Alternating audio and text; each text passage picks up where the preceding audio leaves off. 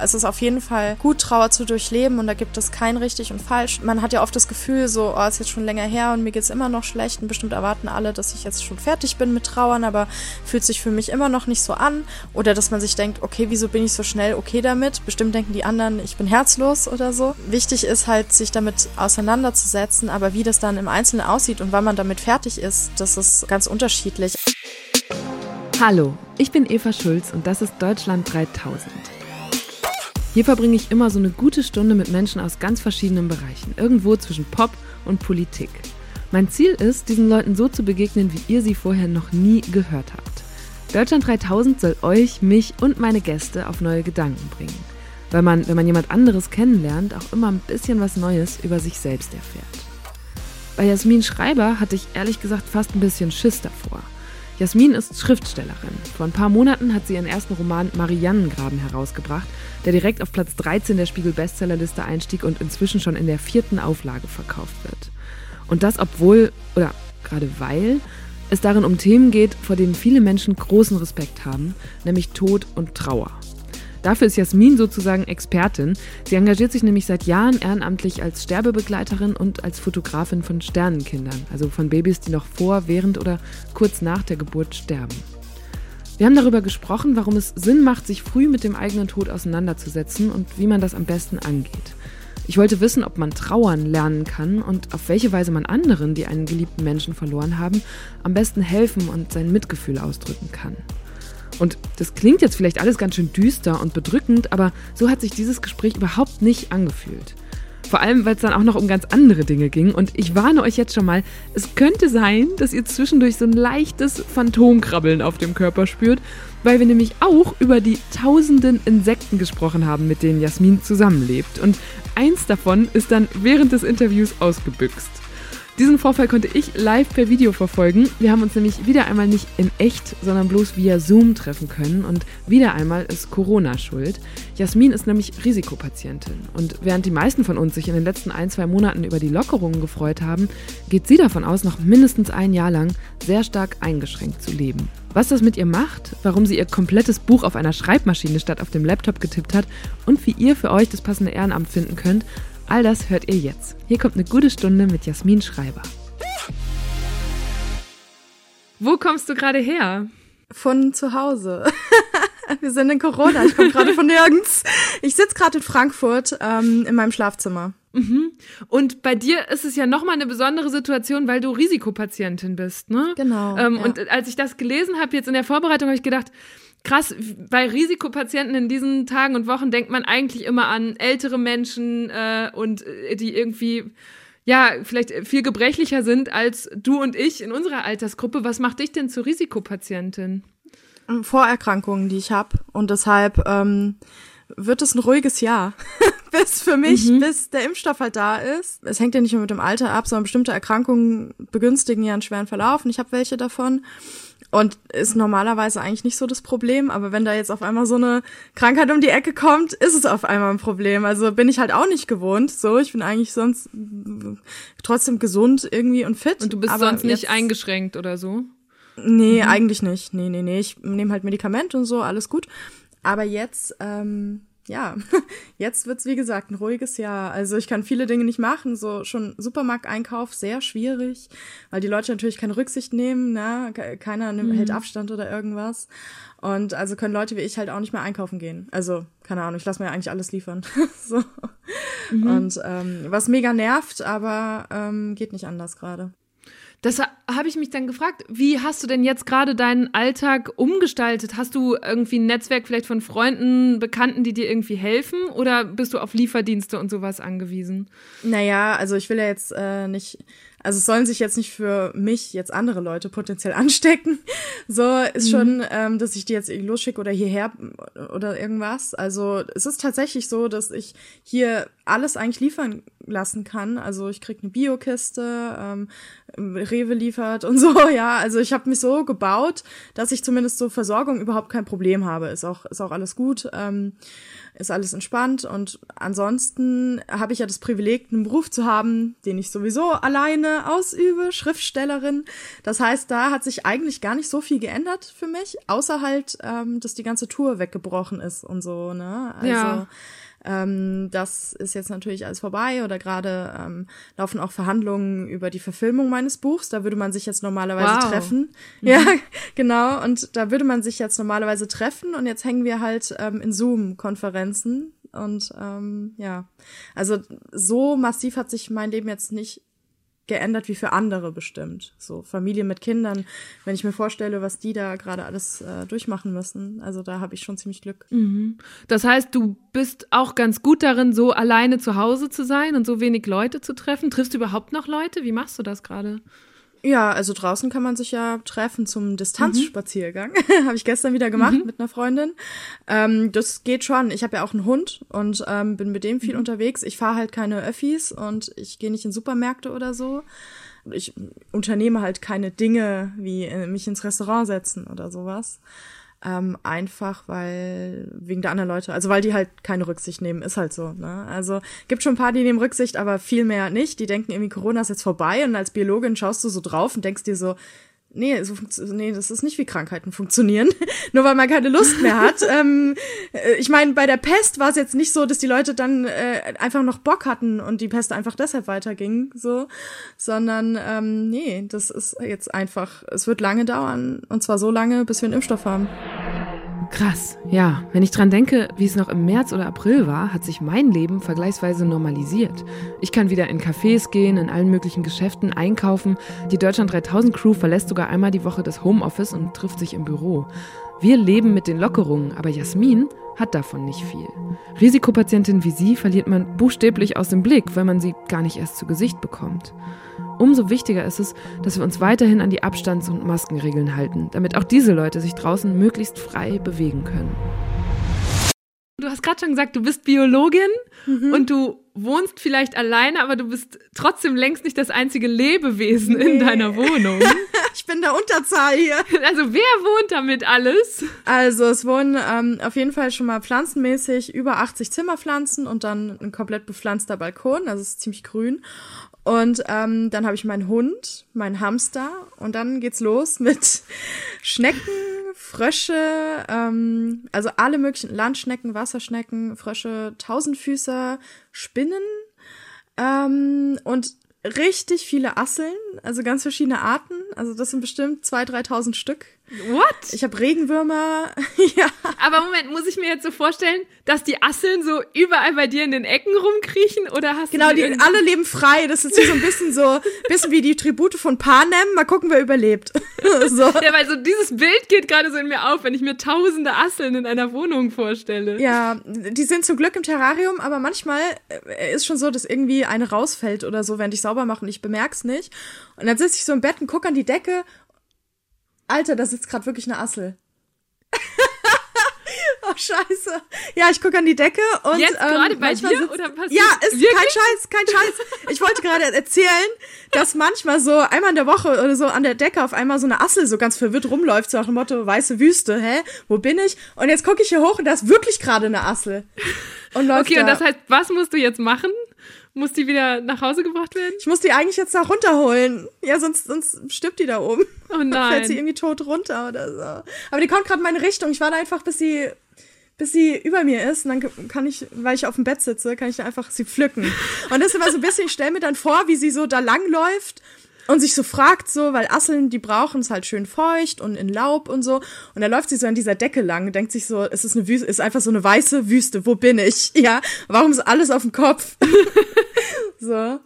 Also ja. Okay. Es ist äh, ab und zu, ähm, ab und zu mal ein Asselausbrecher, aber die anderen Tiere nicht. So, ich habe gestern das Asselterrarium gereinigt, die ist anscheinend rausgefallen. Hat die, die hat die Chance genutzt. Und was, was macht man so mit Asseln als Haustiere oder was reizt dich daran, so zwischen diesen Terrarien zu leben? Ähm, ich liebe halt so Insekten und Asseln sind Krebstiere und also alles, was irgendwie krabbelt und kriecht, fand ich schon als Kind richtig geil. Ich hatte, ähm, ich hatte damals die geile Idee, ähm, ein Insektenkrankenhaus aufzumachen, was ich ja jetzt tatsächlich sozusagen habe. Aber damals habe ich so ein Puppenhaus geschenkt bekommen. Mit Puppen konnte ich noch nie viel anfangen. Habe ich das entkernt und habe da so Krankenhauszimmer für verletzte Insekten gemacht und so. Aber die Tiere haben natürlich meine Pflege nicht verstanden. Also wenn ich dann so einen verletzten Regenwurm oder für irgendeine Biene, die müde war, Spinnen und so, die habe ich dann ins Krankenhaus gebracht und dann bin ich schlafen gegangen. Nächsten Morgen waren natürlich alle weg. Ne? Also wir haben noch monatelang hinter Schränken vertrocknete oh Regenwürmer gefunden, unterm Bett irgendwie. So. Also das war nicht so erfolgreich. Aber da hatte ich ja noch kein Biologie studiert. Da kann, kann ich, war ich noch in der Experimentierphase und kannte mich da noch nicht so aus. Ja. Aber das heißt, eigentlich war schon als Kind klar, dass du sowas auch mal studieren Seltsam würdest, wirst. oder wie kam es dann dazu? ja, ähm, Biologie zu studieren war auch wirklich ein reiner Zufall. Ich äh, wollte eigentlich an die Kunsthochschule. Und dann haben sich aber die Aufnahmeprüfungen der Kunsthochschulen bei den Abiturprüfungen überschnitten. Das war das erste Zentralabitur in Hessen. Und dann musste ich ein Jahr warten auf die nächste Aufnahmeprüfung. Und mhm. ich komme jetzt nicht aus einer reichen Familie oder so, die sagen, ja klar, find dich doch mal erstmal ein Jahr selbst und dann mach das mal. Und dann dachte ich, gut, was mache ich jetzt ein Jahr? Dann fange ich jetzt an zu studieren, habe mich für Informatik, Chemie und Biologie beworben. Die Biologen haben mich zuerst zugelassen, wow. also habe ich Biologie studiert, weil ich dachte eigentlich die ganze Zeit, ich wechsle noch. So, ich dachte, ich mache das jetzt ein Jahr, dann wechsle ich an die Kunsthochschule. Aber irgendwie bin ich dabei hängen geblieben, fand's dann doch ganz geil. ich war erst Genetikerin, Mikrobiologin, bin dann zu der Zoologie gewechselt und war dann immer in den Alpen und habe da mit Bestäubern und so gearbeitet. Und da bin ich so richtig auf Krabbeltieren hängen geblieben. Also. Trotzdem bist du ja aber keine Wissenschaftlerin geworden oder arbeitest jetzt in einem biologischen Beruf. Wäre das denn auch eine Option gewesen oder war das ein reines Leidenschaftsstudium? Ja, also ich habe das nach dem Studium überlegt. Ich habe ja noch nebenher Philosophie studiert. Das war das Leidenschaftsstudium dann. Und ähm, aber ich weiß halt das Leben so, also ich hätte dann an der Uni bleiben müssen, um mit meiner Spezialisierung ähm, Geld zu verdienen. Und ähm, das wollte ich irgendwie nicht, weil ich weiß, wie mega zehrend so Forschung ist, so dieser Unibetrieb, diese ganz Forschungsgelder, immer befristete Jobs und so. Und ähm, ich habe da gemerkt, dass ich das da, den Beruf Biologin nicht genug geliebt habe dafür. So, da mhm. hatte ich dann keine Lust drauf. Und dann war ganz lang Sense. Und jetzt so in den letzten zwei Jahren mache ich wieder total viel. Also auch so, habe dann auch für ähm, so wissenschaftliche Zeitungen oder sowas, ja ganz oft so, dass Biologen dann so für Fachmagazine schreiben oder sowas, sowas gemacht. Und ähm, jetzt schreibe ich Bücher Bücher darüber. so. Schön. Also, wo ich so denke, nach zehn Jahren auf einmal so, Mama, das Studium hat sich doch gelohnt. ja, voll gut. Ich habe auch manchmal das Gefühl, bei manchen Themen, die mich im Studium so sehr leidenschaftlich bewegt haben oder mit denen ich ganz viel Zeit verbracht habe, dass, dann musste ich mir selber so einreden, dass die quasi jetzt halt so in Tupperware sind und sich da frisch halten und irgendwann mache ich das auf und mhm. dann kann man es bestimmt noch mal zu was gebrauchen, auch wenn es jetzt gerade ist auch so. Ja, ne? Ich habe auch so ein paar Sachen so, warum weiß ich immer noch endoplasmatisches Retikulum, äh, ne, so das ist so einer der Begriffe, die allen hängen bleiben und ich kann damit heute nichts mehr anfangen, aber gut. Ähm, Sag das nicht. Galgenmännchen, Scrabble, Hallo? Okay, okay, ja. Hast du. Bei Scrabble, das wäre aber echt eine Leistung, dieses Wort da mal hinzulegen. Geht, glaube ich, gar ähm, nicht. Ich habe auch, es gibt bei Deutschland 3000 immer auch Entweder-Oder-Fragen. Da ist auch mhm. eine, äh, die mich, die noch aus meinem Biounterricht inspiriert ist, nämlich Ökosystem See oder Ökosystem Wald? Wald. Du bist ziemlich viel im Wald, ne? Du hast auch einen eigenen ja. Twitter-Account, wo du nur über, über Natur twitterst oder Fotos teilst. Genau. Und als ich mir das nochmal angeguckt habe, habe ich gedacht, wie wäre das wohl, wenn wir zusammen in den Wald gehen? Weil ich gehe da natürlich durch und sage, ah oh ja, schöne Bäume hier, aber du hast wahrscheinlich einen ganz anderen Blick für alles. Ja, man kommt sehr langsam voran, weil ich mit mir das, weil ich so alle zwei Meter irgendwie, oh, guck mal und bla und dann, also meine früheren Partner fanden es mega nervig, mit mir wandern zu gehen weil die wollten halt Strecke machen und ich bin halt echt halt zwei Meter stehen geblieben und äh, guck mal da und erklären und das und hier und guck mal, hast du das gesehen und so. Wir waren ja mal im Wald zusammen, falls du dich erinnerst. Ja, ja, vor Jahren. Und ja. ähm, ich war mega, ich war ja so ganz woanders dann auch und habe mich die ganze Zeit nach irgendwas gebückt und irgendwas hochgehoben und so. Und ähm, ja, also wenn man mit mir im Wald ist, dann lernt man viel. so. darf keine Angst vor Krabbeltieren haben. Das, das, das hilft, wenn man da nicht so empfindlich ist. Okay, dann ahne ich schon, was die Antwort auf meine nächste Frage sein könnte. Drinnen oder draußen? Draußen? Wobei, nee, stopp. Oh, ich kann das, glaube ich, ganz schwer an. Ich bin ja auch eigentlich so ein mega Stubenhocker irgendwie. halt so ein, so ein, so ein, ähm, so ein Einzelkämpferin und ähm, ich schreibe ja mal drin eigentlich so. Also mhm. äh, schwierig. Ähm, könnte ich mich gar nicht richtig entscheiden. Mein Leben besteht, glaube ich, ziemlich 50-50 aus drin draußen. Wegen Hund und so? Also es gibt bei meinen Entweder-Oder-Fragen immer einen Joker. Den kannst du jetzt ziehen, mhm. aber dann musst du dich bei allen, die noch kommen, entscheiden. Wie, viel, wie viele kommen noch? Das verrate ich dir nicht. Oh, fuck. ähm, okay, nein, dann sage ich draußen. Gut. Ähm, Jogginganzug oder Schlafanzug? Also bei mir ist beides das gleiche. Aber Schlafanzug, weil in denen mache ich immer meine Streamlesung in meinem Pyjama. Genau, das habe ich gesehen. Im März musste Jasmin improvisieren. Wegen der Pandemie konnte sie nicht mehr auf Lesetour gehen und verlegte die Termine kurzerhand ins Netz, als Livestreams auf Twitch oder Instagram.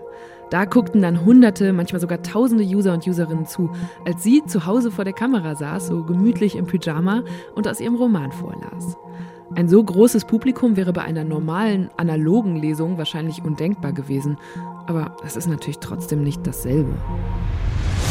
Wann hattest du denn das letzte Mal eine richtige Hose an? Was ist eine richtige Hose? ich habe gerade. ich habe hier gerade eine Leggings an. Aber die trage ich auch draußen. Na gut, dann ist das einfach deine Lebenseinstellung. Ja, also ich habe, ähm, es ist ja auch Sommer, also Jeans ist mir jetzt auch ein bisschen zu dick. Na gut. Äh, Eichen oder Birken? Birken sind meine Lieblingsbäume. Hunde oder Katzen? Hund. Bücher lesen oder Bücher schreiben? Oh, Joker. da brauche ich. ich finde ich beides mit Begeisterung. So, mhm. da brauche ich wirklich den Joker. ähm, dann eine aus der Deutschland 3000 Community wurde neulich eine Entweder-Oder-Frage eingereicht vom User Hafenmark. Der hat gesagt oder gefragt, lieber einmal ein Dino streicheln oder einmal ein verstorbenes Haustier wiedersehen. Lieber einmal ein, was war's, Dino streicheln? Ja. Äh, dann nehme ich diese verstorbene Haustiersache, weil, also ich glaube, Dinos mögen es nicht so richtig, wenn man sie streichelt. Das könnte, ich glaube, also ich habe genug, oft genug Jurassic Park gesehen, um äh, der Meinung zu sein, dass ich Dinos nicht streicheln möchte. Auch wenn ich sie sehr liebe. Aufschieben oder sofort machen? Aufschieben. Und Zeitreise lieber vor oder zurück? Oh, vor. Als Frau, wirklich also zurück nicht so gut. Also ich sag mal so, für uns Frauen lief's nicht so gut oft. Man mhm. weiß natürlich nicht, wie es später mal aussieht, aber zurück, nee, bitte nicht. Nein, nein. Aber das heißt, in welches Jahr glaubst du, müsstest du denn reisen, damit du als Frau sagst, yo, jetzt sind wir politisch so richtig gut aufgestellt, ähm, passt alles? 11.600. Oh Weit. Vielleicht einfach nie, also einfach nur reisen, nicht ankommen. Einfach nur so durch die Zeit fahren, sich denken, alles egal, komm, leck mich. Ich bleib, ich bleib hier in diesem Zeittunnel. Habe ich meine Ruhe. Das wäre ganz witzig, weil man, wenn man in so einem Zeittunnel ist, wie du ihn gerade beschreibst, ja wahrscheinlich auch ewig leben würde und nicht sterben. Genau. Wäre aber auch mega langweilig. Also es wäre so ein mega langweiliges Leben eigentlich. Dann, weil ich weiß, was macht man dann die ganze Zeit? Ich weiß nicht. Gut, irgendeine Assel wäre wahrscheinlich dabei. Ist, ist sie noch da? da? Ja, sie, ich muss die jetzt, ich muss die jetzt mal runterholen. Ist okay, wenn ich die mal kurz runterhole, weil ja, sonst klar. komme ich gleich wieder nicht an sie dran. Okay, hol kurz deine Assel. oh Gott, ey. Ah, komm her. Ah. Wie groß Boah. ist denn so eine Assel eigentlich? Ah, warte. Oh, darf ich davon einen Screenshot machen? Moment. Ja, warte mal, ich kann sie umdrehen. Warte mal. Entschuldigung, kleine Assel, so. Muss einmal kurz berühmt werden. Yes. nice. Geil. Schick ich dir nachher. Mal kurz überlegen, okay. was ich jetzt mit dieser Assel mache. Warte. Ähm, also wirklich nichts beschreibt mich mehr als eine Hand Assel, eine Hand Mikro. Du kannst auch das Mikro kurz ablegen. Hier ist ein leeres Glas, da tue ich es jetzt rein. So. Sorry, kleine Assel. Jetzt läuft es im Kreis und ist empört. So. Echt, ey. Ja, so. Zurück ins Studio. Kleiner, kleiner Safari. ich mache einfach, ähm, ich mache weiter mit einer Frage, jetzt ohne große Überleitung, äh, die aber, mhm. die du, glaube ich, oft bekommst, die mir aber auch wichtig ist bei dir, ist, hast du Angst vorm Sterben? Ja. Also, ähm, ich bin halt leider auch nicht gläubig und ich empfinde das wirklich als, wo ich so denke, oh, ich wünschte, ich wäre gläubig, weil dann hätte ich vielleicht irgendein Konzept von Jenseits, habe ich aber nicht. Für mich als Biologin so ist dann halt einfach Ende, also man, wie einschlafen, aber ohne, dass man dann wieder aufwacht und das fürchterliche Vorstellung. Also so nicht kein Fan. mhm. Ich habe mich das natürlich gefragt, weil es auf mich wirkt, als hättest du schon womöglich auch sehr früh oder einfach sehr lang und intensiv Erfahrungen mit Tod und Sterben gemacht ähm, und du da eigentlich so scheinbar ohne Hemmungen drüber schreibst und sprichst, das hat mich sehr beeindruckt. Jetzt auch, also schon seit ich dir folge in den verschiedenen sozialen Netzwerken, aber auch gerade in der Vorbereitung nochmal. Und da habe ich gedacht, ob einem so eine Auseinandersetzung nicht vielleicht diese Angst nimmt. Ähm, es also es nimmt die die Angst ist nicht weg, aber sie verändert sich. Das ist so ein bisschen. Ich vergleiche das immer mit, du hast es ist ein komisches Geräusch in der Wohnung, du bist allein, ja. Und dann in deinem Kopf spinnt sich irgendwas zusammen. Ein Einbrecher, irgendwie ein Mörder, ein Monster oder so. Und aber solange du nicht nachguckst, wirst du es nicht wissen. Und ja, also, und ich komme mir halt vor, als sei ich da auch in der Situation gewesen und ich habe halt nachgeguckt. So, hm. ich habe mir sonst welche alle möglichen Vorstellungen vom Tod und von Sterben gemacht und man kennt das aber irgendwie nur so aus Filmen und so. Und dann ahnt man aber schon, dass es das wahrscheinlich nicht so sein wird, dass man da liegt und einschläft. So, also habe ich es mir angeguckt und ähm, jetzt ist es halt nicht mehr so eine komische, unbestimmte Angst, sondern ich kann sie jetzt besser im Griff haben, wenn ich weiß, was kommt. So. Es ist nicht so, dass ich dann, ähm, dass es so ist, dass die Angst weg ist oder so. Es ist, so ist es überhaupt nicht. Aber sie ist, es ist nicht so eine sinnlose, panische, unklare Angst, sondern eher so ein, nee, da habe ich keinen Bock drauf, aber ich weiß, ich muss. Mhm. so, so ein bisschen pragmatischer. Mhm. So, also auf jeden Fall hilfreich. Ich finde das interessant, weil wir recherchieren gerade bei Deutschland 3000 für einen Film zum Thema aktive Sterbehilfe. Und in dem Zusammenhang mhm. fand ich sehr interessant zu sehen, dass offenbar sehr viele Deutsche sich vor diesem Thema Tod generell sehr drücken. Und du machst ja das Gegenteil, mhm. du rennst quasi rein in die Angst und sagst, okay, dann tackeln wir dich jetzt mal. Ja. Ähm, was würdest du Leuten raten, mhm. die sich eben eher davor drücken? Ähm, ja, ist schwierig. Bei uns ist ja auch so ein bisschen so westlich kulturell geprägt, ne? Und ähm, ich meine, Säkularisierung äh, schreitet fort. Die Leute sind alle nicht mehr so gläubig. Das heißt, plötzlich sind ganz viele Leute da, die ratlos sind und nicht denken, ich komme in den Himmel, wenn ich sterbe. Und wenn man davor Angst hat vor diesem Nichts, dann, ich finde, es hilft schon, wenn man sich ein bisschen damit befasst, ähm, auch im Hinblick auf die eigene Sterblichkeit, vor allem wenn man Kinder hat oder so, dass man sowas wie Patientenverfügung, Testament aufsetzt und so. Und das sind mega unangenehme Themen. Und wenn man 33 Jahre alt ist mhm. und kleine Kinder hat, hat, will man echt kein Testament aufsetzen oder so. Aber es sollte man tun. Und das sind so erste Sachen, womit man sich überhaupt erstmal damit beschäftigt. Ja, so. Ähm, und dann oder auch Erwachsene, wo die Kinder dann anfangen zu fragen nach dem Sterben oder wenn die toten Vogel sehen und so. Dann denke ich immer so, je früher man damit anfängt, sich zu beschäftigen, umso besser, weil dann das wie aufschieben. So je mehr man es aufschiebt, umso schlimmer wird's. Und ähm, keine Ahnung, mal auf dem Friedhof spazieren gehen. Viele Leute können ja nicht mal das und ähm, lauter kleine Schritte oder sich überlegen, ähm, was fände ich für mich ein gutes Sterben zum Beispiel? Wie würde ich mir meinen Tod wünschen? So oder wie stelle ich mir meine Beerdigung vor? So kleine Gedankenexperimente, dass man das so ähm, versucht auf etwas runterzudampfen, was alltäglich ist, was es ja ist. Also es wird die ganze Zeit gestorben, ja. Sensen machen macht keinen Feiertag. Und dass man da halt ähm, so kleine Schritte geht. Aber muss halt auch jeder selber dosieren, ne? Es ändert ja nichts daran an der Sterblichkeit, ob man sich jetzt damit beschäftigt oder nicht. Mhm. Also man muss trotzdem sterben. Also jetzt nicht, ich würde jetzt den Leuten, die wirklich ganz schlimm Angst vom Tod haben, jetzt nicht unbedingt empfehlen, direkt in ein Hospiz zu rennen oder so. Ähm, aber zum Beispiel, ähm, da gibt's ja auch wirklich gute Dokumentationen über Hospize und solche Sachen. Sich sowas angucken, was dann so ein bisschen die Angst nimmt. Nicht, dass man da so, ich weiß noch, als bevor, als ich 2016 habe ich im Kinderhospiz Sternbrücke in Hamburg Decken und Wände bemalt. Und ähm, ich hatte denen das angeboten, weil ich damals noch Illustratorin war. Und als ich dann dahin bin, dachte ich erst, oh Gott, Jasmin, bist du bescheuert? Ja, so, ich weiß euch, wie ich auf dieses Tor zugelaufen bin, immer größere Angst bekommen habe.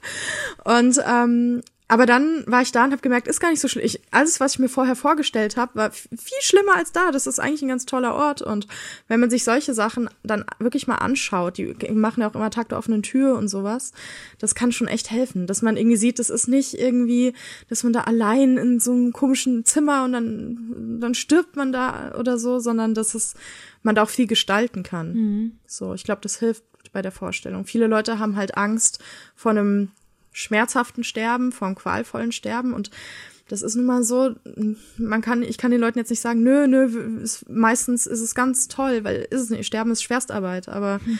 ähm, das ist dann halt nur eine kurze Zeit im Leben. So, Das ist wie Geburt. Da muss man auch durch. ja, auch nicht geil. so. Aber das ist ja, den Satz habe ich noch nie gehört mit dem Sterben ist Schwerstarbeit und gleichzeitig mhm. finde ich, was das erste, was mir dazu einfällt, ist, dass es ja auch oft nicht nur Arbeit für den oder die Sterbenden ist, sondern auch für das Umfeld, ne? Für Familie, ja. für Angehörige, aber auch für Leute, die versuchen, das zu erleichtern oder das zu begleiten, Mediziner und so weiter. Hm. Ähm, und da hast du dich ja auch reinbegeben. Du hast 2018 so ein Crowdfunding gemacht, um dich zur Sterbebegleiterin mhm. ausbilden zu lassen. Kannst du mal mhm. einmal zusammenfassen, was das ist und wie es bei dir dazu kam? Ähm, Sterbebegleitung, also das gibt ja das Wort zum Beispiel, das kommt aus dem englischsprachigen Death Doula, heißt Sterbeamme, so. Und da ist halt diese Idee, dass, ähm, und das finde ich auch, ich meine, wenn man ein Kind kriegt, dann beschafft man sich ganz viele Bücher oder so und liest und bereitet sich vor. Und aufs Sterben, ähm, das immer so, ja, nee, da müsste allein durch, ja. Und äh, keiner würde sagen, nee, mach die Geburt mal allein. Und Sterbebegleitung ist eben, ähm, dass man sagt, okay, es gibt ja Leute, die entweder zum Beispiel auch keine Familie haben, die ähm, oder die Familie haben und vielleicht nicht von denen im letzten Lebensabschnitt so eng begleitet werden wollen. Also es kann, kann ja auch sein. Und dann gibt's dann halt die Sterbebegleiter, die arbeiten in Hospizen ehrenamtlich und sind einfach da für die Leute, die dort sind, um zu sterben. Also ins Hospiz kommt man ja, ähm, wenn man, wenn wirklich absehbar ist, dass man stirbt. Das heißt, maximal zwei Wochen ist man dann noch da. Und ähm, da sind wir halt da und bieten alle möglichen Sachen an. Also es gibt jetzt nicht so fest vorgeschriebenes, sondern was der sterbende, die sterbende Person möchte, das machen wir dann halt, ne? Also ob ich da jetzt eine Zigarette drehe, ich habe einen Mann, ich muss, dem musste ich Weihnachtslieder vorsingen und ich konnte keine Weihnachtslieder, bin schnell aufs Klo gegangen, habe mir im Handy da die Texte von O Tannenbaum so noch drauf geschafft, weil ich genau den Refrain kannte, bin zurück und habe dann diese Lieder gesungen und ähm, also da geht's halt einfach nur darum, den Leuten das so angenehm wie möglich zu machen und in den Hospizen ist halt alles erlaubt, gell? Du darfst rauchen, du darfst saufen, das ist egal, weil ich meine, du stirbst gerade. Das ist jetzt nicht so, dass man sagt, oh nee, bitte nicht rauchen, das ist schlecht für die Lunge oder so. Mhm. Also ähm, man versuchte einfach möglichst schöne, eine schöne Lebenszeit noch den Leuten, die gerade sterben, zu geben, so schön wie möglich. Du hast gerade ja schon gesagt, immer weniger Leute beziehen sich oder können sich da auf den Glauben beziehen. Heißt das, das ist auch so ein mhm. bisschen Ersatz für Geistliche, die früher sowas begleitet hätten? Oder siehst du das schon nochmal ganz anders? Ähm, es ist ähnlich. Also manchmal gibt es das in Kombination, dass ähm, die Leute, die dort begleitet werden, sind ja oft auch gläubig. Also zum Beispiel mhm. Christen, Muslime, Juden oder so. Und dann passt man sich halt an. Also nur weil ich jetzt nicht glaube, ja, das hat gar nichts dann damit zu tun, so. Und dann rede ich mit den Leuten auch zum Beispiel, wie die sich jenseits vorstellen und so und sag denen dann auch, dass ich wirklich hoffe, dass das dann genau so schön wird, wie die sich vorstellen. Und das haben halt natürlich früher vermehrt ähm, Geistliche gemacht. Ähm, die kommen auch oft ins Hospiz, wenn, wenn da jemand in eine Gemeinde eingebunden ist. Ähm, aber ja, das ersetzt auf jeden Fall viele Sachen, die früher Geist irgendwie so durch die Religion abgedeckt waren. Es ist halt so ein Vakuum entstanden, ne? Und erst durch die Hospizbewegung, dann äh, Mitte des letzten Jahrhunderts und so, ähm, kam das wieder so in Gang, dass man auf einmal realisiert hat, okay, aber wir müssen jetzt irgendwie dieses Vakuum füllen. Und eben durch Hospize, es ist ja auch oft so, dass früher Sterbenskranke bis zum Ende zu Hause gepflegt wurden, das ist ja heute gar nicht, oft gar nicht mehr möglich. Also irgendwie, wenn ich überlege, wenn da so eine Familie in so einer Dreizimmerwohnung wohnt, wo sollen die denn da jetzt noch die Oma unterbringen? Und ähm, dementsprechend ähm, gibt jetzt dann halt sowas wie die Hospizbewegung. Ich wusste gar nicht, dass Hospize, also spezielle Einrichtungen fürs Sterben, erst in den 80er Jahren in Deutschland aufkamen. Damals war das Thema Tod ein noch viel größeres Tabu als heute und kaum jemand sprach über die Lebensqualität von sterbenden Menschen in Krankenhäusern.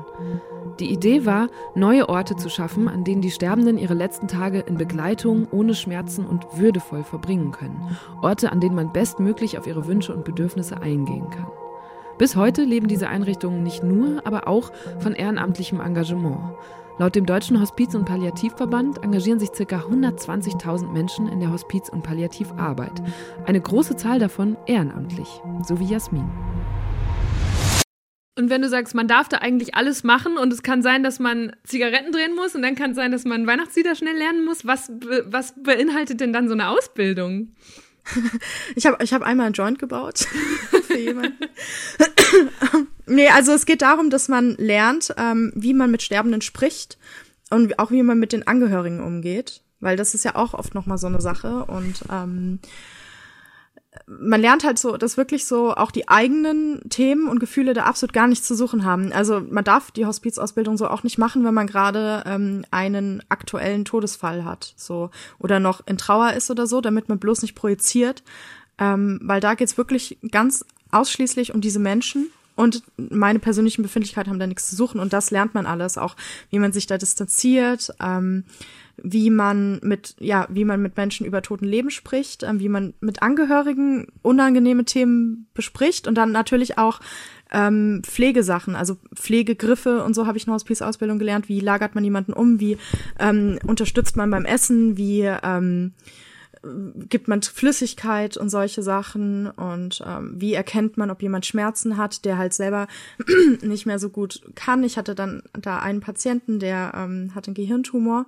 das war ziemlich schlimm, weil der war geistig voll da, aber sein Sprachnerven und so waren gelähmt und er konnte sich eigentlich nicht mehr mitteilen, aber war halt geistig voll da und der und das hat als ich dann da war, es hat eine Weile gedauert, dann habe ich verstanden, dass er Rückenschmerzen hat und das aber schon seit zwei Wochen und konnte das aber, oh hat niemand erkannt so, ja? ja, und ja, so und solche Sachen ähm, lernt man da halt. So, ne?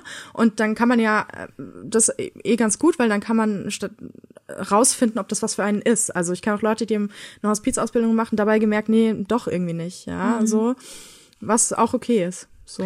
Und du hast es aber ja, wenn ich das richtig verstanden habe, jetzt nicht zu deinem Hauptberuf gemacht. Du bist, hast du eben gesagt, ne, du nee. bist Schriftstellerin. Wie viel findet das denn dann jetzt in deinem Leben statt? Also bist du, jetzt naiv gefragt, bist du da mal einen Tag da und sagst, hallo, heute kann ich? Und dann bist du wieder weg? Also, oder? Ähm, ich bin ja im Juli nach Frankfurt gezogen, letzten Jahres, und mhm. ähm, habe hier kein, ich bin gerade Sterbebegleitung, mach, bei Erwachsenen mache ich gerade nicht, ne? weil ich dafür keine Zeit habe, aber ich mache halt noch die Sternenkinder. Also Sternenkinder sind Kinder, die noch im Bauch versterben ähm, oder dann nach der Geburt direkt. Ähm, und wir Sternkinderfotografen kommen halt hin, um dann Fotos davon zu machen. Und das mache ich immer noch, eigentlich prä-Corona, mhm. sag ich mal. Ähm, jetzt besuchen so geht ja jetzt nicht mehr so gut. Und ähm, aber das konnte man sich dann selber einteilen. Also das ist immer phasenweise. Ich habe gemerkt, ganz viel Einsätze immer so um die Feiertage rum. Also ich habe manchmal auch zwei, drei Einsätze auf einmal in der Woche, so Boah, wenn sich niemand ja. anderes findet. Ähm, dann aber wieder, das kann ich mir alles selber einteilen. Wenn ich dann aus Gründen irgendwie das nicht möchte, dann kann ich auch einen Monat nichts machen. so, also das ist immer so davon abhängig, wie viel Zeit ich habe. Ähm, neben meinem eigentlichen Brotberuf, das ist ja in Anführungsstrichen nur Ehrenamt. Ähm, dementsprechend muss ich mich natürlich um meinen anderen Beruf kümmern, aber so in der, das ist halt Freizeit, auch wenn viele mich so angucken, so, was, du fotografierst Kinder in der Freizeit? so, mhm. das ist dein, deine Vorstellung von Freizeit? Aber es ist halt etwas, was man macht, damit es anderen Leuten besser geht. Und das ist ja auch ganz egoistisch ein gutes Gefühl für einen selbst, wenn man jemandem hilft. Ähm, und das ist einfach eine schöne Sache. Und ich finde Ehrenamt generell super wichtig. Es muss ja nicht immer gleich sowas sein wie bei mir. Ja, es gibt ja im Jugendtraining irgendwie Ehrenamt, ähm, im Tierschutz. Das kann ich übrigens überhaupt nicht machen. Ich kann, ich kann da einfach nicht aufhören zu heulen. Geht gar nicht. Ich komme dann nicht klar. Also dir fällt es schwer, äh, leichter Menschen zu helfen als, als, oder leidende Menschen zu sehen als leidende Tiere. Ja, weil diese leidenden Menschen, den, ich, ich könnte auch nie in der Kindernothilfe arbeiten, weil denen dann diesen Tieren oder dann diesen Kindern werden Dinge extra angetan von anderen Leuten, ja. Und ich finde, ich kann damit ganz schwer umgehen, während ähm, bei so einem Sternenkind oder so, das ist ein, so schicksalsmäßig halt passiert. Und deswegen ähm, habe ich da nicht, nicht dauernd diese Gedanken so, wieso tut jemand sowas? Und das habe ich halt bei Tierschutz ganz krass gehabt. Das habe ich in Wien gemacht und es ging nicht. Also ich, äh, ich komplett, ich musste mal rausgeschickt werden. So ja, okay, kannst du mal rausgehen, dich beruhigen. ja, so und ähm, natürlich sind das schon auch ergreifende Momente mit den Sternkindern und so. Und oft, ich habe auch schon einmal mit einer Familie zusammen weinen müssen. So, es war einfach und auch die Pflegerin und die äh, die Ärzte mit geweint. Also wir alle in dem Raum haben geweint. Und ähm, aber letztlich ist es schon irgendwie was ganz anderes für mich. Puh, also ich bin wirklich beeindruckt, wie aufgeräumt Jasmin über diese Arbeit spricht und wie genau sie auch ihre eigenen Grenzen kennt. Als ich im Vorfeld ein paar Blogtexte gelesen habe, die sie über die Sternenkindfotografie geschrieben hat, haben mich die Geschichten ganz schön mitgenommen. Aber mir ist auch klar geworden, was für einen Wert die Bilder, die Jasmin macht, für die Familien haben. Die sind Zeugnis dafür, dass es diese kleinen Menschen gegeben hat, wenn auch viel zu kurz. Und manchmal sind die Fotos die einzig greifbare Erinnerung, die man dann auch Geschwisterkindern, Angehörigen oder Freunden zeigen kann. So können sie eine wichtige Hilfe bei der Trauer und Verarbeitung sein. Ich finde es überraschend, wenn du sagst, dass du eigentlich nur einmal mitweinen müsstest, weil ich glaube, mir würde es ähnlich gehen wie dir mit den Kindern, dass es eine so schlimme und ergreifende Situation jeweils ist. Und du hast ja auch gerade gesagt, es ist ein Einsatz wie muss ich mir das denn vorstellen? Also es klingt ja wie die Notärztin oder Sanitäterin, die eben einen mhm. Einsatz hat und an einen, an einen Tatort ist in dem Zusammenhang das falsche Wort, aber eben an den Ort eines schlimmen Geschehens dann rast. Wie, also mhm. wie funktioniert das? Ja, ist auch tatsächlich so. Es gibt so, es gibt so verschiedene Arten. Also es kommt immer darauf an, ob ähm, also was ich ganz oft habe, ist so Bereitschaftseinsätze. Das heißt, ähm, eine Familie meldet sich bei der Organisation und sagt, hier, wir haben die Diagnose bekommen, dass das Kind verstorben ist im Bauch und ähm, jetzt werden halt die Wehen eingeleitet und dann weißt du schon, als ich mache das jetzt auch lang genug, dass ich, ich frage, ich, wir fragen dann halt so, ja, hat die Mutter schon mal ein Kind bekommen oder nicht mhm. oder die gebärende Person und ähm, so, weil dann kann man abschätzen, wie lange es ungefähr dauert, dann, wenn es losgeht und meistens nachts. Das heißt, wenn ich in Bereitschaft bin, ähm, verabrede ich mich nicht. Wenn ich so einen Einsatz angenommen habe, gesagt, ich mach's, ja, da werden wir immer über Alarmgruppen über eine App alarmiert und dann kann man annehmen oder ablehnen. Und wenn ich ihn annehme, bin ich dann zwei Tage auf Bereitschaft. Das heißt, ich unternehme nichts, ich trinke nicht, ich ähm, bleibe in der Nähe meines Zuhauses oder wenn ich doch irgendwo hin muss, nehme ich die Kameraausrüstung immer mit. Und dann werde ich irgendwann angerufen, wenn die Geburt losgeht entweder von der Familie, aber ich sage der Familie immer, ja, bitte sagt der Hebamme oder der Schwester Bescheid, dass die mich dann alarmieren soll, weil ihr müsst, ja. ihr sollt euch nicht noch darum ja. kümmern, dann während der Geburtssituation. Und dann zum Beispiel, also nachts schlafe ich dann auch immer mit Klamotten. Wirklich? So, dass ich nur die Schuhe anziehen muss. Boah. Ja, nur Schuhe anziehen, Kameratasche, Taxi und los. Ähm, dann ist oft dann halt drei Uhr nachts oder so, zwei Uhr nachts. Und dann komme ich da an und dann geht's halt los. Also dann lasse ich mir meistens von der Hebamme erst noch mal kurz erklären, was passiert ist, ähm, wie die Eltern heißen, wie das Kind heißt und ähm, ob die Eltern dabei sein möchten oder ob ich nur das Kind fotografieren soll. Und dann gehe ich halt rein in dieses Zimmer und dann bin ich halt auf einmal wirklich mittendrin. Also auf die Frauen, das ist halt, die sortieren mich auch so ein bisschen und auch die Klinik ähm, als Personal sortiert mich irgendwie ein bisschen auch als Personal mhm. ein, also als ehrenamtliches Personal. Das heißt, ich komme rein und dann ist da vielleicht auch die Frau noch gar nicht ganz bekleidet oder so, oder weil sie Kaiserschnitt hatte, irgendwie nackt oder so. Aber das ist dann halt so normal. Und das sage ich denen auch immer so, erkläre ich denen, ja, ich bin die Sternkindfotografin, so gar nicht einfach liegen bleiben, alles gut, ne? Ich bin ehrenamtliches Personal hier. Und dann erzählen mir die Eltern meistens ganz viel über ihre Beziehung, über das Kind, über die Familie, während ich die Fotos mache. Also wir unterhalten uns dann dabei. Und ich habe ja zuerst die Sternenkinder gemacht, noch keine Sterbebegleitung und habe einfach durch diese Gespräche gemerkt, dass ich mich mit dem Thema Sterben irgendwie ich hatte das Gefühl, ich muss mich mehr damit befassen, um das besser zu machen, weil ich oft das Gefühl hatte, dass ich nicht wusste, was ich sagen sollte. Und deswegen habe ich auch so diese ganzen Ausbildungen gemacht, sehr viele Bücher gelesen, endlos viel und und auch Bestatter begleitet und so, ähm, um rauszufinden, wie man über Sterben spricht. Und jetzt finde ich, kann ich das viel besser dann im Ehrenamt einfach so, ich bin jetzt nützlicher für diese Familien, ähm, weil ich mich halt gut auskenne und kann dann meine Arbeit besser machen. Weil, und es geht ja darum, dass es für die Familie möglichst gut ist, mhm. das, was ich tue. Und ähm, das sind dann immer sehr, auch sehr intensive Gespräche. Also einmal war ich wirklich fünf Stunden bei einer Familie im Krankenhauszimmer, weil die noch so viel, weil die Klinikseelsorge nicht kam, weil die gerade bei einem anderen Fall war. Und dann habe ich diese fünf Stunden halt überbrückt so bin ich halt einfach da geblieben. Und hast auch noch mehrere Aufgaben gleichzeitig übernommen, quasi, ne? Genau, ich habe, ich habe, der, ich musste der, ich musste der Frau erstmal ein äh, Krankenzimmer besorgen und so, oh weil die die auf den Flur geparkt, Flur geparkt haben, weil die ähm, so überfüllt waren und alles. Und dann stand die, dann haben die die ins Arztzimmer geschoben mit ihrem Bett und dem toten Baby. Das und, ist ja furchtbar. Ja, und dann sind die Ärzte sind über sie drüber gestiegen um an den Rechner zu kommen. Dann bin, das, dann bin ich erstmal ausgeflippt so. Oh und dann, ja. Äh, ja, und dann sowas, also da habe ich so ganz viele Sachen gemacht oder die auch aufgeklärt darüber, die Rechte, die sie jetzt haben, weil die haben immer sagen, ja, dürfen wir unser Kind denn dann noch mal sehen? Ich so, ihr dürft es euch immer bringen lassen. So, ja, immer mhm. wieder. Das kommt dann halt in die Pathologie, damit ähm, gekühlt wird und so, damit der Körper gut versorgt ist.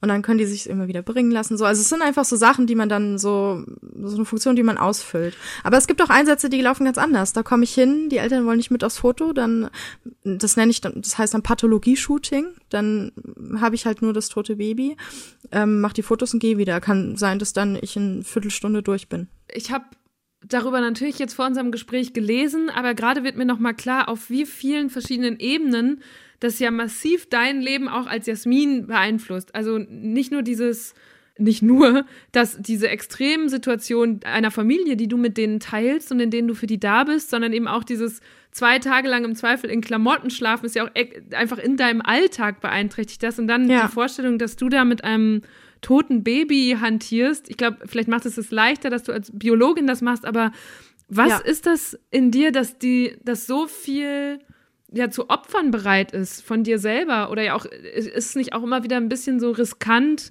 äh, weil du deine eigene emotionale ähm, wie sagt man, Stabilität damit vielleicht so ein bisschen aufs Spiel setzt? Also mir würde es, glaube ich, so gehen. Ja, also ich habe auf jeden Fall ein Helfersyndrom, klar.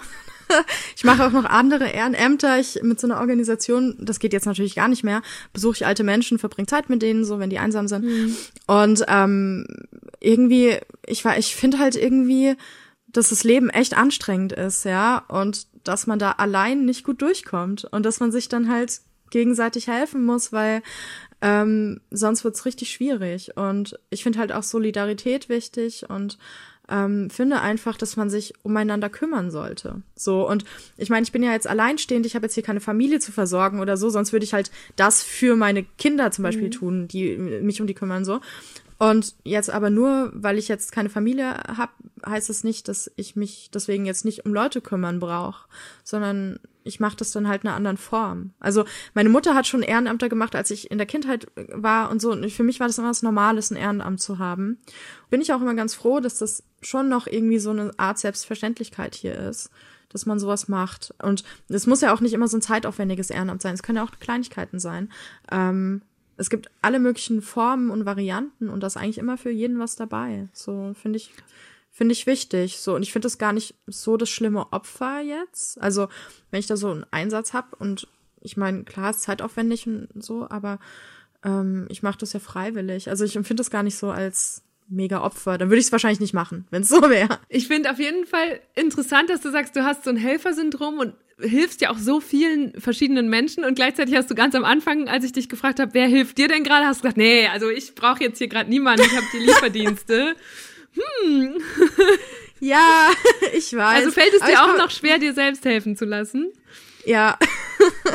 Tatsächlich ähm, hatte ich, äh, habe ich immer, ich, ähm, ich bin ja in Therapie und ähm, die Diskussion habe ich auch mit meiner Therapeutin, dass die immer sagt, ja, Frau Schreiber, können sich schon mal helfen lassen, ne? Ja, aber ich meine, die Lieferanten ist ja nicht so, dass mir das Roboter bringen, ja? Also die Lieferanten helfen mir. Was wäre so eine Situation zuletzt gewesen? Ähm, mal überlegen. mir fällt jetzt nichts ein, wo ich dachte, dass ich jetzt allein gemacht habe, wo ich gedacht hätte, jeder hätte mir immer jemand helfen können. Doch, letztens hatte ich eine Situation, da habe ich mich fast mit einem Billigregal erschlagen. da dachte ich mir so, ja, ich hätte auch einfach bei den Nachbarn klingeln können, ob die mir helfen, das einmal durch die Wohnung zu tragen. Weil ich war da auch zu faul, alle Bücher rauszuräumen. Oh nein, Jasmin. komplett, komplett Sch Schrottaktion, wirklich. so, und da dachte ich mir schon so, ja, es ist schon ziemlich dumm, weil ich hätte einfach gegenüber klingeln können. Hm. hm. Aber ich, ich lebe noch, alles gut. Wie sortiert eine Schriftstellerin eigentlich ihre Bücher? Ist es für dich eine Todsünde, sie nach Farben zu sortieren? Ich hatte sie früher nach Farben sortiert, aber ich habe mittlerweile eine richtige Bibliothek tatsächlich. Und ähm, ich habe, ich glaube, 2.000, 3.000 Bücher. Boah. Das heißt, ähm, nach Farben, ich würde nie wieder was finden. Da, also hast du mehr Bücher als Asseln? Ja. Ja, glaube ich. Bei den Asseln weiß man ja nie so richtig, wie viel in dieser Laubschicht was da noch so schlummert. Aber ich habe sehr viele Bücher und also ich muss sie nach Kategorie und alphabetisch sortieren, weil es geht nicht anders. Ich hatte es früher nach Farben, es, es war so schön und so, aber ich habe einfach, ich würde nichts finden. Das ist absolute Katastrophe. Und deshalb wird das wirklich wie in der Bibliothek sortiert. Ich habe mal in der Bibliothek gearbeitet ähm, während meines Studiums in Wien und ähm, da habe ich mir das abgeguckt, wie man Bücher sortiert. Sehr hilfreich. Mhm. Es gibt in deinem Buch, das Anfang des Jahres erschienen ist, eine sehr schöne Stelle gleich am Anfang. Da steht, ein Buch in der Hand kann ein echter Rettungsanker sein. Wenn die See des Lebens zu rau ist, klammert man sich an Geschichten und lässt sich von ihnen in Sicherheit bringen. Hm. Bei welchem Buch geht dir das so? ist tatsächlich bis heute die Harry Potter-Reihe. Also ich weiß noch, ähm, ich hatte schwierige Phasen in der Kindheit. Und aber diese Harry, Harry Potter-Reihe lief halt, also ich bin ja 32 Jahre alt, das heißt, ich bin eins der Kinder, die wirklich mitbekommen haben, wie die Bücher immer rauskamen, ne? Die dann nicht alles auf einmal, man hat immer ja. aufs nächste gewartet, so. Und dann gab's ähm, diese Partys um Mitternacht ja, im Buchladen. Genau. Wo man so genau. verkleidet war. Ich erinnere mich dunkel. So, ja. und genau, und ich hatte halt ähm, in den USA, also mein Vater ähm, ist ja, also USA Heritage so. Und ähm, da kamen die Bücher ja schon immer früher raus und hier musste er erst noch übersetzt werden. Das heißt, meine Oma aus den USA hat mir immer die Bücher geschickt. Und ich hatte die dann schon Monate vor allen anderen. Und ich konnte damals aber noch nicht so gut Englisch mhm. und habe mir mit Harry Potter das dann beigebracht, weil ich natürlich wissen wollte, wie es weitergeht. Wow, so. ja. Und bis heute ist es so, dass ich dann so ein Zuhausegefühl habe und ich höre auch fast jeden Abend eigentlich die Harry Potter Hörbücher zum Einschlafen. Seit 20 Jahren oder so. Das ist für mich so eine Konstante. So auch so dieses, wie es da so um Freundschaft geht und sowas. Das ist schon, ähm, das hat so ein Zuhause, nostalgisch Zuhause-Gefühl.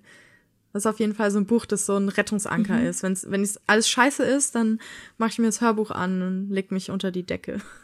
Das klingt richtig schön und vor allem muss ich gerade dran denken, so von vielen Leuten, mit denen ich über dein Buch Marianengraben gesprochen habe oder auch die auf Twitter oder auf den einschlägigen Buchplattformen das rezensieren, für die scheint das ja auch eine Art Rettungsanker zu, geworden zu sein. Vielleicht kannst du erst mal kurz zusammenfassen, worum es da geht. Ja, also das Buch heißt Marianengraben, ist ein Roman und es geht um zwei Personen, Paula und Helmut die Trauerverlusterfahrungen hatten. Und Trauer ist ja so ein Prozess, ne, der durchlaufen werden muss. Und bei Paula, der einen Protagonistin, hat sie sich aufgehängt und sie ist depressiv geworden. Ja, also depressiv ist ja nicht traurig, sondern das ist ja pathologisch. Also da ist die Trauer, sie steckt fest. Mhm. Sie hat, ist diesen Trauerprozess nicht durchlaufen, zwei Jahre lang haben sie einfach zu keinem Ende so. Und dann treffen die sich durch einen Zufall und gehen gemeinsam auf eine kleine. Also Art vielleicht, Art. du hast gerade aufgehängt gesagt, die Trauer hat sich aufgehängt, ne? Nicht eine Protagonistin, sondern. Achso, die Fra Trauer, das nicht, ich, nicht in dem Paula, Kontext nein, nein, falsch verstehen. Oh Gott. Ja. nee, Paula hat sich, ähm, so, die Trauer hat sich da aufgehängt. Genau. Oh Gott, Entschuldigung. Nein. Mhm. Ähm, und die gehen halt zusammen auf eine Reise und ähm, verarbeiten dabei so ein bisschen deren Verlusterfahrungen und es spielen auch noch ein Hund und ein Huhn mit. Und dieses Huhn, Lutz, hat einen ganz großen Fankreis irgendwie unter meinen Leserinnen und Lesern. Und äh, wo ich denke, na toll, wieso habe ich das Ganze drumrum hätte ich mich sparen können. Einfach nur über das Huhn schreiben können. Vielleicht musst du einen Spin-off noch machen, einen Hühnerroman. Es gibt einen Spin-off, aber ähm, über Helmut. Aber kein, kein Hühner-Spin-off. Das heißt, der, das kommt als nächstes tatsächlich? Nee, äh, nee, nee. Das gibt's nur so als kleines, okay. ähm, das habe ich letztens in der Lesung vorgelesen. Ich habe das, das sind so 20 Seiten ah. oder so Spin-off geschrieben. Mhm. Und das habe ich dann vorgelesen. Nee, der nächste Roman hat nichts mit Marianne Graben zu tun. Aber das mit dem Huhn, also wo du das gerade erwähnst, passt für mich eigentlich auch ganz gut zusammen, dass es ein Buch ist, das einerseits halt über dieses schwere Thema Trauer geht. Ich mochte auch unheimlich gerne das Mariannengraben-Thema, weil ich glaube, das darf man ja schon mhm. verraten, ne? dass das eine Metapher ist, die du gefunden hast für Trauer, wo man womöglich mhm. in 11.000 Meter Tiefe unter Wasser sitzt und alles sich nur noch so dumpf und, und ähm, taub anfühlt. Ähm, und gleichzeitig gibt's immer wieder ja. diese lustig leichten Momente. Also es ist kein Buch, vor dem man Angst haben muss, wenn man Angst vor dem Thema Tod hat. Im Gegenteil. War das so ein Ziel auch für dich beim Schreiben? Ja, tatsächlich war's das, weil, also ich kenne das für mein Sternkind einsetzen, alle stellen die sich immer mega traurig vor und, oh, Jasmin, wieso machst du das und so? Und ist aber gar nicht so, sondern da wird auch viel gelacht, auch wenn man das von außen vielleicht gar nicht verstehen kann. Aber ähm, Trauer ist halt nicht eindimensional. Die ist ja so wie das Leben sonst auch. Und das Leben ist ja auch nicht nur traurig oder nur fröhlich, sondern mal so und mal so. Und das wollte ich halt in meinem Buch widerspiegeln, dass es ähm, eben auch diese lustigen Momente gibt, auch in mhm. der Trauer und dass das normal ist tatsächlich und ähm, dass es ein Auf und Ab ist. Also dann wird's halt wieder traurig und das ist ja wie Trauer, also dann geht's einem wieder besser, aber dann geht's einem plötzlich doch wieder schlechter und dann geht's einem wieder besser und so geht es halt hin und her. So und so pendeln die sich sozusagen bis zur Oberfläche, hopefully, so aus dem Marianengraben raus. Es gab eine Stelle, mit der ich mich sehr identifizieren konnte, wo ich mich gefragt habe, ob du Lust hättest, die vorzulesen, weil ich habe dein Buch hier. Ich weiß nicht, ob du es gerade greifbar hast. Ja, ich kann, äh, Sekunde, ich hole es. Weil ich fand besonders schön diese Stelle auf Seite 68, wo Helmut darüber spricht, wie, wenn man selber in Trauer ist, die Welt um einen rum trotzdem weitergeht. Hm. Das, da hat er so einen kleinen Monolog quasi. Ja. Also, er sagt, das Schlimme an der Trauer ist ja, dass sich die Welt um einen herum einfach weiterdreht, fing er an zu reden. Man selbst fühlt sich grauenvoll, doch alle anderen gehen zur Arbeit, die besuchen das Kino, schauen Komödien und lachen, sie schlafen ganz normal und ja, leben eben ihr Leben. Man ist plötzlich ganz allein, weil man sich ganz anders anfühlt als die Leute um einen herum, also so in sich drin, sie wissen schon. Man ist wütend, weil man denkt, jetzt wart doch mal, wisst ihr nicht, was passiert ist? Die Welt geht unter. Und die Realität ist eben, nö, man ist, man ist nicht wichtiger im Lauf der Dinge als die anderen. Die Welt geht auch nicht unter. Der Alltag geht halt so voran und schleppt einen auch irgendwie mit. Und was einem da vielleicht so vorkommt, als sei es eine unglaubliche Qual, ein furchtbarer Affront, ist dann später auch die einzige Chance, wieder zurechtzukommen. Weil man irgendwann wieder in das Karussell einsteigen und mitmachen kann, wenn man dazu bereit ist. Eben weil es nicht stehen geblieben ist. Die Welt wartet nicht auf einen, das tut sie nie, glauben Sie mir. Aber sie läuft einem auch nicht davon. Das ist eine gute Sache, wissen Sie? Ich habe das schon sehr jung gelernt und Sie lernen es eben jetzt. Danke, das fand ich unheimlich schön, auch weil ähm, ich tatsächlich zuletzt in meinem Umfeld auch mehrere leider Trauerfälle hatte und mich und meine Freunde da oft beschäftigt hat, ob man Trauer überhaupt lernen kann. Und da würde mich sehr interessieren, was du dazu sagst, weil es schon so ein paar Leute gab, die sagten, mir, es ist ganz schlimm, was passiert ist, aber mir, mir selber passiert hier gerade nichts. Warum, wo, wo bleibt das denn jetzt? Warum kommt da nichts und überrascht mich das dann irgendwann anders? Wie, wie ist da deine Einschätzung oder dein, Ein deine Antwort auf solche Fragen? Hm, also, ob man Trauer lernen kann. Also, viele denken ja auch so, weil ich mich jetzt mit dem Tod so viel beschäftigt habe, so nach dem Motto, dass ich jetzt immun gegen Trauer bin, wo ich so denke, nee, Trauer ist ein ganz normales Gefühl, das äh, wichtig ist in unserem Leben und, ähm, Trauer ist halt extrem individuell. Also wenn ich um fünf Menschen trauere, traue ich jedes Mal anders, ähm, weil das einfach fünf individuelle Menschen waren. Und ich glaube nicht, dass man Trauer lernen kann im Sinne von, dann trauert man besser oder sowas, weil ich finde, die Kategorien gibt's gar nicht. So irgendwie effizienter trauern oder besser trauern oder schlechter trauern oder so. Ähm, man, jedes Trauern ist wieder neu ein Lernen. Man lernt wieder was über sich, man mhm. lernt was über die Beziehung, die man zu der Person hatte, ähm, die man nun verloren hat und so. Und wenn dann aber irgendwann wieder ein Trauerfall ist, ist das wieder alles auf Null gesetzt. Es geht's wieder von vorne los. Lernen ist da, glaube ich, einfach der falsche Begriff, glaube ich. Gibt's so. die Gefahr, Trauer aufzuschieben und damit irgendwie, ja, vielleicht einen Fehler sogar zu machen, weil einen das irgendwann wieder einholen könnte oder unterbewusst weiter bedrückt, ohne dass man es aufarbeitet? Ja, also man sollte Trauer durchfühlen. Aber Fehler ist halt, das finde ich auch so ein blödes Wort, weil ja, das so ja. ähm, bewertet. Und man macht das ja nicht extra, so ich schiebe jetzt meine Trauer auf, sondern es gibt vielleicht Gründe, warum man gerade nicht kann. So. Und das mhm. nicht, man nicht kann, aber es ist auf jeden Fall gut, Trauer zu durchleben und da gibt es kein richtig und falsch und es gibt auch überhaupt nicht so ein ähm, dass man oft das, man hat ja oft das Gefühl, so, oh, ist jetzt schon länger her und mir geht's immer noch schlecht und bestimmt erwarten alle, dass ich jetzt schon fertig bin mit Trauern, aber fühlt sich für mich immer noch nicht so an. Oder dass man sich denkt, okay, wieso bin ich so schnell okay damit? Bestimmt denken die anderen, ich bin herzlos oder so. Ähm, wichtig ist halt, sich damit auseinanderzusetzen, aber wie das dann im Einzelnen aussieht und wann man damit fertig ist, das ist ähm, ganz unterschiedlich. Also ich habe 2016 auch eine Freundin verloren, der, die habe ich, also vorne in meinem Buch ist ja so ein kleines Gedicht, die hat das geschrieben.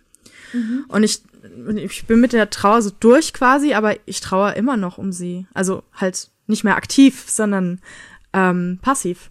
Und das ist ja, das begleitet mhm. einen. Also diese Verstorbenen, die man hat, dann, die begleiten einen für immer, so, weil die waren ja mal da.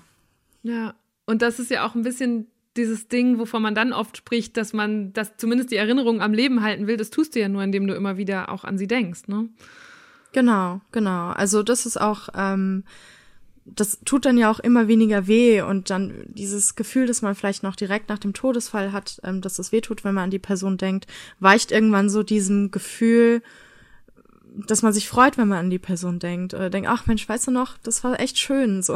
Und ähm, ja, auch so eine Form von Dankbarkeit. Und dann merkt man auch so, das ist auch so ein Signal, dass man weiß, man ist bei der Trauer jetzt schon echt, man kommt da jetzt an, wo man sagt, ich habe das überwunden.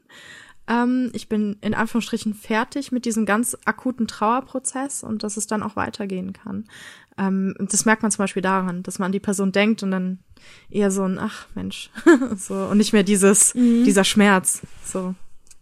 Jetzt, man hat gerade an deinen Antworten ja schon gemerkt, dass du als eine Schriftstellerin auch sehr sensibel dafür bist, die richtigen Worte zu finden oder zumindest die falschen zu vermeiden. Wie kann man denn als jemand, der ähm, Beileid ausdrucken müsste, möchte, also wie macht man das gut oder wie, wie findet man Worte für jemanden, wenn man einen Freund zum Beispiel hat, der jemand Geliebtes verloren hat? Ja, also ähm, das kommt ja auch immer auf den Todesfall drauf an. Also ich glaube, den meisten Leuten fällt es ziemlich einfach, Beileid auszudrücken, wenn zum Beispiel die Oma gestorben ist oder so ein, so ein Todesfall, der für uns sich Anführungsstrichen natürlich anfühlt. Ne? Mhm. Ähm, da, also generell trauernden Freunden gerne sagen, dass zum Beispiel, dass man irgendwie traurig ist jetzt, dass einem leid tut, dass sie jetzt da durch müssen und so und dann immer, man kann ihnen Hilfe anbieten, man kann immer sagen, ey, wenn du darüber reden willst, irgendwie, ähm, ich komme vorbei und dann kannst du mir alles erzählen oder so. Ähm, aber dann gibt's ja natürlich so Trauerfälle wie zum Beispiel, wenn Freunde ein Kind verlieren.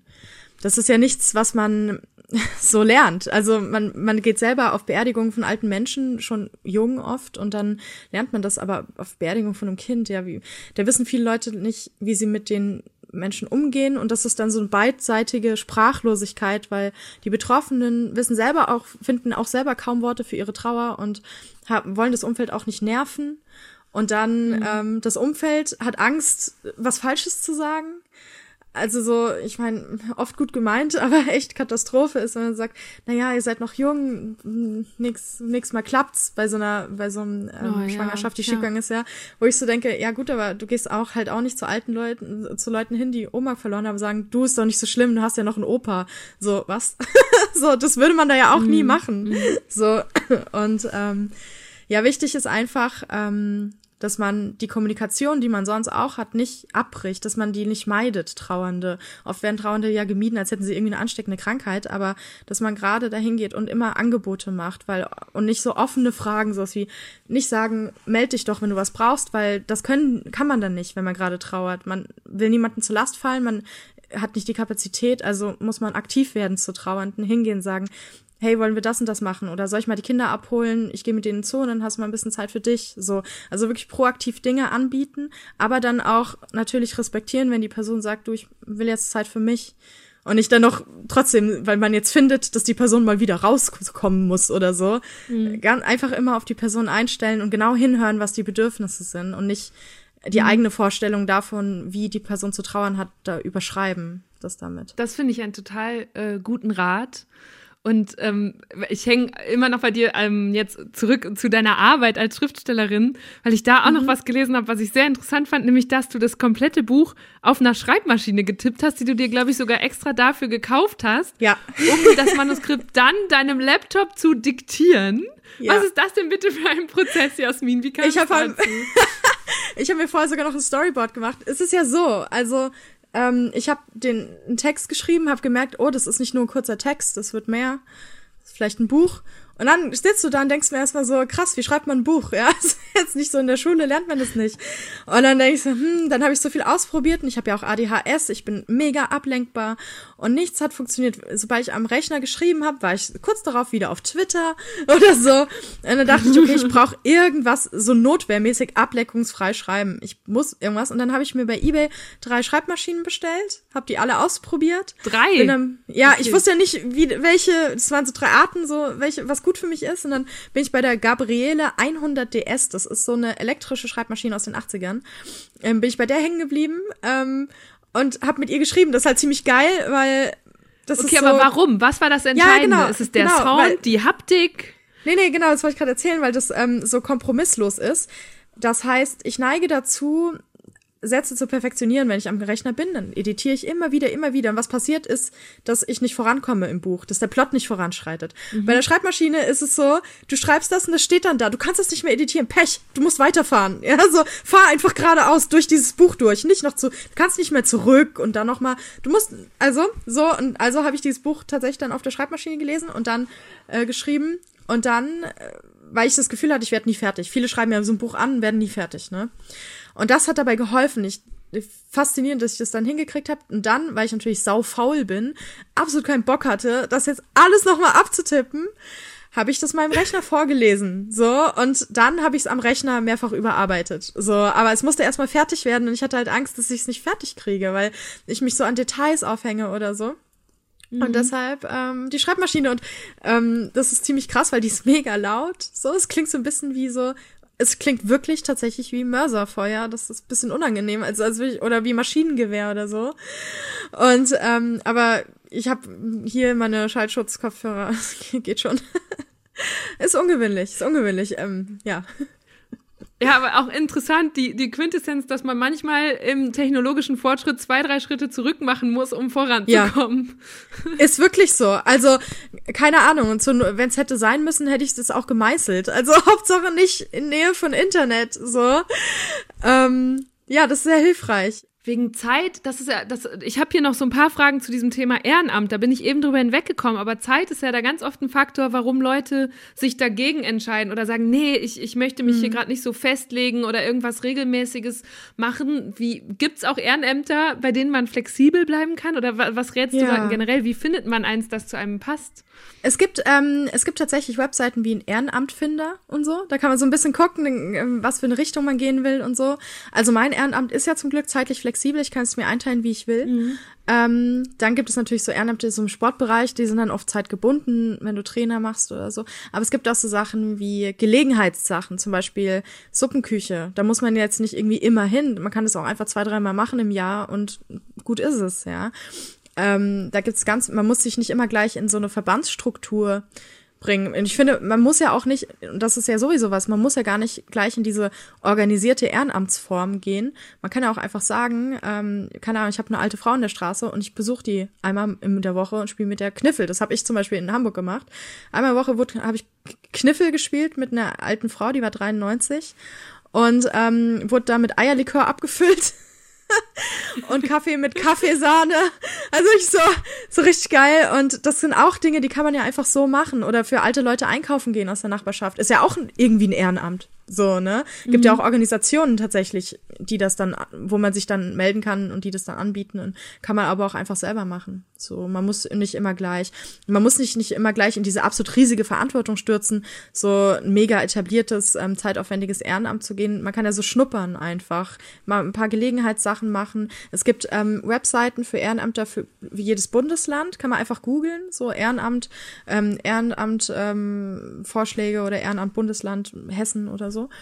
Und dann gibt's da so ähm, Organisationen, die aufgelistet und so ein bisschen, was man da so machen kann. Also Bereich Sport oder was mit Tieren oder was mit Kindern, Jugendhilfe oder so.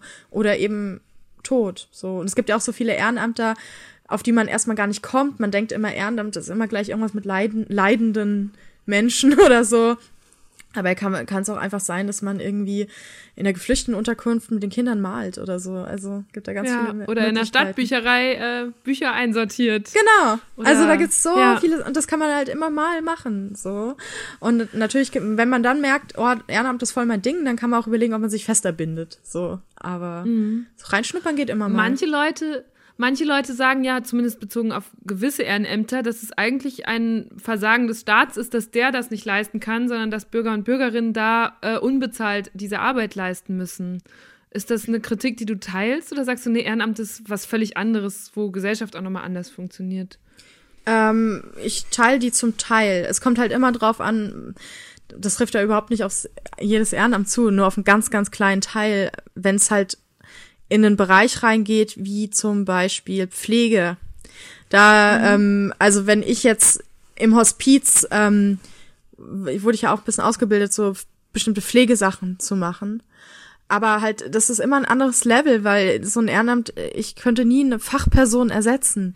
Überhaupt nicht, mhm. ja. Und deswegen ähm, teile ich die Kritik nur teilweise, weil die meisten Ehrenamter sind in einem Bereich, da hat der Staat überhaupt nichts zu suchen. Also Staat, ich will nicht, dass der Staat Leute schickt, die irgendwie Fußballtraining machen. Ich meine, wir sind hier, das, das gab's mal in Deutschland. Oder dass sowas, er aber ja? dass er sie bezahlt, so, ne? Das ist ja die Ja. Ja, aber die Sache ist ja, ein Ehrenamt macht man ja freiwillig. So, ja. Und weil man etwas machen möchte, was nicht immer gleich auf irgendwie ein Gehalt ist, sondern wo man nichts so materiell rauskriegt, ja. Das ist ja ein Bedürfnis von Menschen, sowas zu tun. Und ähm, deshalb, man kann ja auch trotzdem bezahlter Jugendtrainer sein. So, man kann aber auch, und das sind halt so Sachen, das ist eher nicht der Staat gefragt, sondern das ist dann vielleicht einfach so eine andere Form. Aber eben, wie gesagt, sobald ein Ehrenamt irgendwie so gerade in so Fachberufe reingeht, pflegerischer Bereich und so, mhm. ähm, da finde ich schon, da muss man gucken, dass man nicht ähm, sich Sachen da nicht überschneiden. So, dass ich jetzt als Ehrenamtlerin anfange, die ganze Zeit Leute umzulagern oder so, das kann, kann natürlich auf keinen Fall sein. So. Gibt es genug Anerkennung in, in der deutschen Gesellschaft für Leute, die ein Ehrenamt machen? Finde ich eigentlich schon. Ich merke das auch, wenn ich mit Leuten rede und dann, ich merke, wie sie sich schnell schuldig fühlen, zum Beispiel, dass sie keins haben oder so. Ich finde schon, dass es da ähm, Anerkennung gibt. Aber ich finde, es könnten, ähm, und da könnte der Staat wirklich was machen, dass es irgendwie mehr Möglichkeiten gibt, das Ehrenamt auszuführen, weiß ich nicht, dass man da paar Tage frei für nehmen kann im Beruf oder so, dass das dann keine Urlaubstage sind oder so. Ähm, Wenn es da noch mehr Möglichkeiten gäbe, sowas wie, keine Ahnung, äh, fünf Tage im Jahr Urlaub, so quasi Staat bezahlt dann das Gehalt, so dafür, dass man etwas Gemeinnütziges tut. Ja, das fände ich mhm. total geil, so, weil dann kann, hat man natürlich mehr Möglichkeiten, weil viele ArbeitnehmerInnen und so die haben natürlich oft das Problem, gerade wenn sie eine Familie haben, dass sie wirklich keine Zeit noch für ein Ehrenamt haben, ja.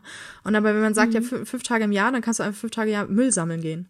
So, ja, musst nicht zur Arbeit erscheinen. Das sowas fände ich schön, wenn es da mehr Möglichkeiten gäbe. Es wäre auch ein total schöner Weg, das zu unterstreichen, was du eben erzählt hast, was dir so wichtig ist, nämlich diese gesamtgesellschaftliche Solidarität, ne? Und dass mhm. so quasi die, die Gesellschaft auf den Schultern von all ihren einzelnen Mitgliedern auch äh, die Verantwortung verteilt oder das, ja, dieses Miteinander so mhm. aufbaut. Ja, total. Also ähm, deswegen finde ich auch Ehrenämter gerade so wichtig. Und ich bin auch so froh, weil oft denkt man so, deutsche Gesellschaft, niemand hilft einander mehr, hilft sich mehr oder so. Dabei stimmt das überhaupt nicht. Ja, und dann denke ich so, nee, so, man sieht ja, dass die da was machen möchten, ähm, was anderen hilft. Und ähm, deswegen wehre ich mich auch immer so gegen diesen Pessimismus, weil ich habe immer das Gefühl, durch diesen Pessimismus wird's überhaupt erst so, ähm, dem man dauernd erzählt, wie scheiße die Gesellschaft ist, wo ich so denke, nee, es, es ist ziemlich viel nicht gut, ja, aber es ist trotzdem so, dass die Leute sich noch füreinander interessieren und solange es noch so ist, ist noch nichts verloren, so, ja. Und mhm. das finde ich dann halt mhm. halt wichtig. Ich habe als ich ähm, heute Morgen meine Fragen für heute nochmal sortiert habe, habe ich so gemerkt, ah krass, Normalerweise, wenn ich hier, keine Ahnung, Musikerin interviewe oder, oder Politiker, Influencer, so, kommt mir relativ schnell das Thema Erfolg in den Sinn und dass ich mit mhm. Leuten darüber spreche, was denn für sie Erfolg ist oder was so das nächste Ziel ist, habe ich mir krass, das habe ich jetzt bei Jasmin noch gar nicht gehabt. Nicht weil, also, nicht, weil du nicht erfolgreich wärst. So dieses Buch zum Beispiel ist ja gerade super erfolgreich. Ähm, aber irgendwie hatte ich so den Eindruck, dass das Thema vielleicht in deinem Leben nicht so eine große Rolle spielt oder dass du es vielleicht ganz anders definierst. Und deswegen will ich jetzt umso mehr wissen, was ist denn Erfolg für dich? Also ähm, Erfolg, das, da gibt's ja so verschiedene Formen. Also zum Beispiel beruflicher Erfolg ist für mich jetzt nicht viel Geld zu verdienen, sondern ähm, dass viele Menschen dieses meine Bücher lesen und irgendwie das irgendwas mit denen macht, so ja, dass die dabei irgendwas fühlen, dass ähm, die da was mitnehmen und ein Erfolg zum Beispiel. Das Buch ist für mich erfolgreich, jetzt nicht wegen den Verkaufszahlen, das, deshalb ist für meinen Verlag erfolgreich, aber für mich, weil ich tausende Nachrichten zu diesem Buch bekomme, tausende Briefe, Mails, alles Mögliche von Leuten, die mir erzählen, wie ihnen das Buch geholfen hat beim Trauern und so.